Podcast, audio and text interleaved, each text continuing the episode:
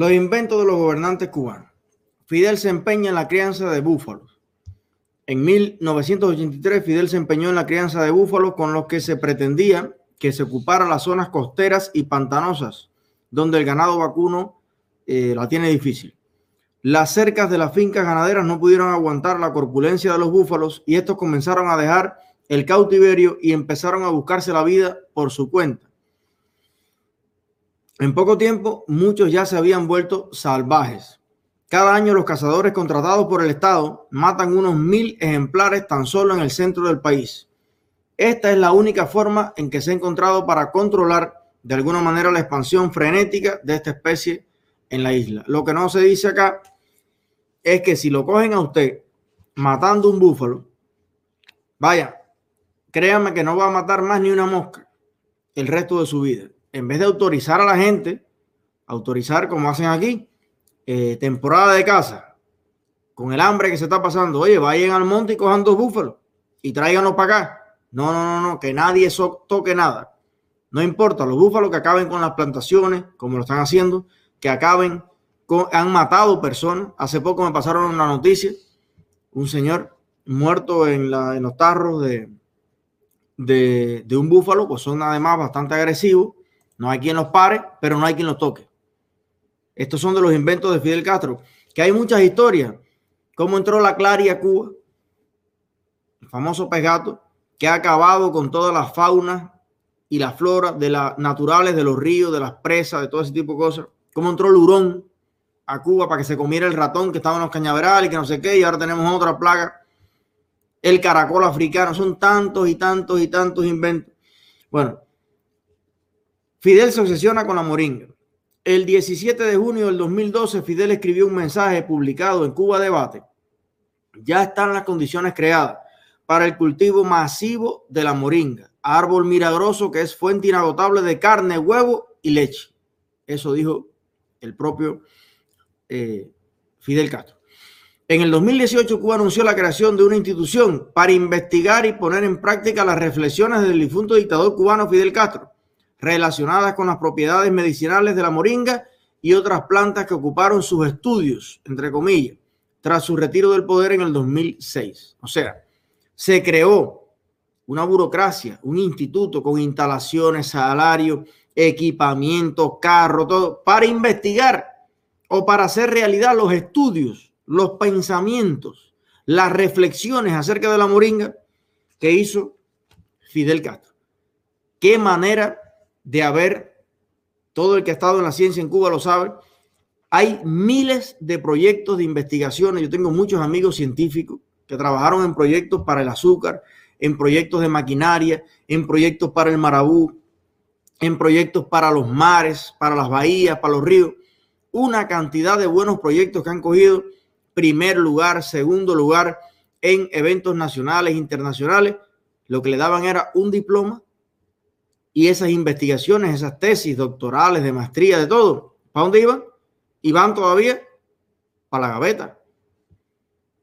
Nadie se acuerda de eso. Todos esos científicos hoy están fuera de Cuba, frustrados porque nunca pudieron llevar adelante sus ideas.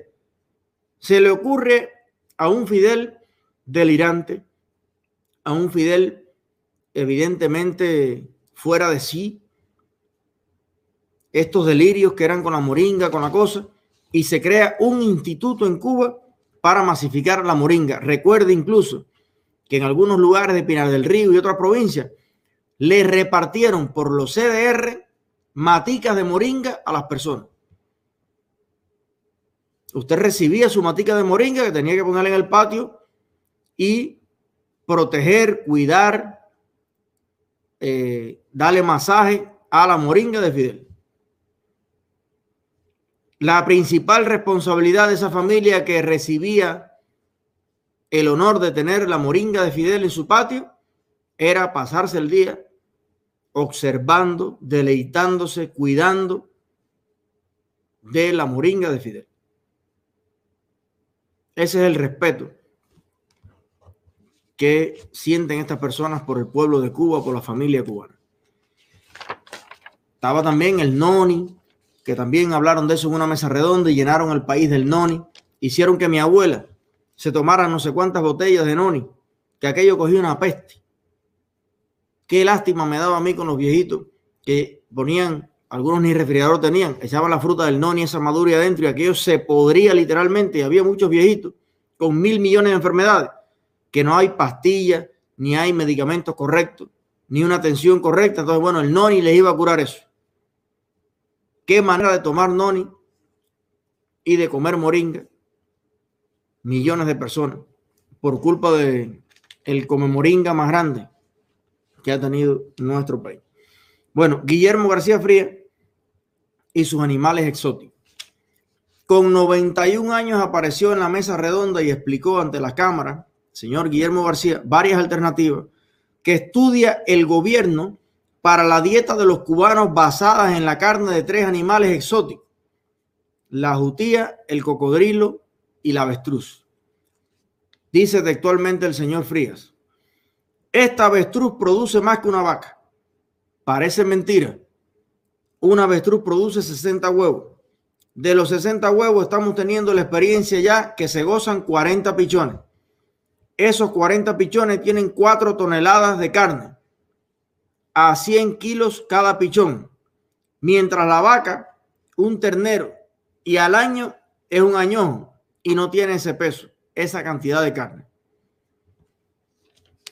definitivamente, si en algo son buenos los comunistas, entre comillas, es de número, saben de número, son unos matemáticos, unos físicos que le retraquetea. ¿Qué manera de echar números ese Fidel? Lo que las cuentas nunca dan. En la mesa redonda sobran las avestruces.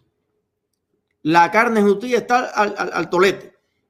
Aquello está desbordado que se le sale a Randy por las orejas la carne de cocodrilo. Pero usted puede preguntarle a cualquier persona en lo largo y ancho del país, ¿usted ha comido avestruz, jutío o cocodrilo? Para que usted vea si estos son los números, si estas son las producciones, ¿por qué Cuba no está navegando en carne en este momento si llevan 61 años en el poder haciendo sus inventos y haciendo sus experimentos? Bueno, inspirado en el ejemplo de Guillermo García Fría y sus animales exóticos, no se quiso quedar atrás el señor Gerardo Hernández Nordelo y eh, alentó a los vecinos de la comunidad del centro de la isla para que en momentos como los que vivimos, en que el Estado tiene que dedicar recursos importantes importar alimentos, claro, porque no deja que lo importe la gente, porque les restringe los derechos a las personas, es un aporte significativo que cada CD reproduzca al menos una piña. Pasamos de la moringa de Fidel a la piña de Gerardo. Nos tienen ahí siempre girando. ¿Cómo es? A ver, póngale. Oye, y baila esta cumbia, esta cumbia de piña en cada barrio. ¿Y cómo le gusta la piña a Gerardo? A Gerardo le gusta la piña Pelay. Bueno, es para que se animen ahí. Entonces, bueno, dice que el país tiene cerca de 138 mil CDR si a un solo cederista por ceder se le ocurre sembrar una piña, uno solo por CDR, ¿de cuántas piñas estamos hablando? Señores, y es increíble. Usted ve cómo llegan estas personas a esa actividad, a ese CDR, y mira, para que tú veas, lo que te digo es un problema de eficiencia, es un problema de inversión.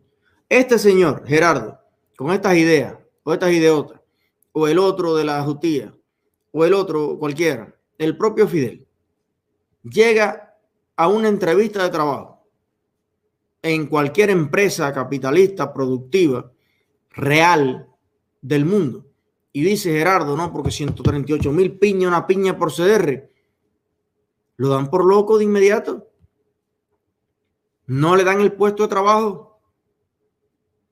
Con ese coeficiente con esa respuesta a preguntas lógicas a un test mental, no pudiera calificar ni siquiera para barrer piso en un lugar.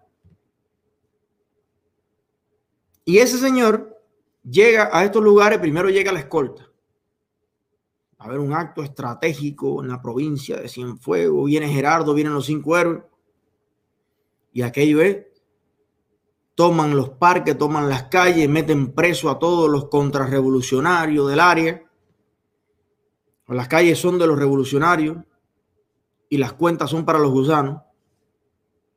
Entonces, bueno, llegan los tipos aquellos en una caravana de carro, pero claro, esa gente va a hablar a las 11 de la mañana. Antes de hablar a las 11 de la mañana, tuvieron que haber pasado ya por el hotel del partido, por las casas de visita, donde lo está esperando un buffet, donde allí le van a dar jugo de piña, jugo de mango. A lo mejor fue que cogió un empacho de jugo de piña, se tomó 30 jugo de piña y le salió aquello.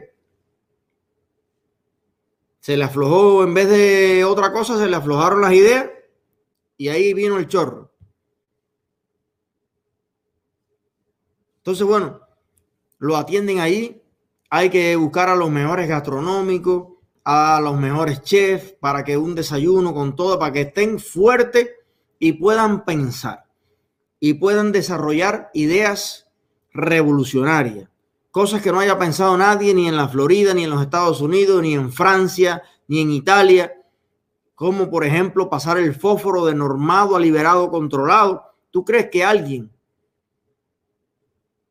eh, eh, esas ideas no son normales, esas ideas son avanzadas, esa gente que está yendo al futuro, esa gente está yendo un siglo adelante. Lo que pasa es que usted y yo no lo entendemos porque usted y yo somos personas cualquierita. Usted y yo somos chancleteros de barrio, hijos de vecinos.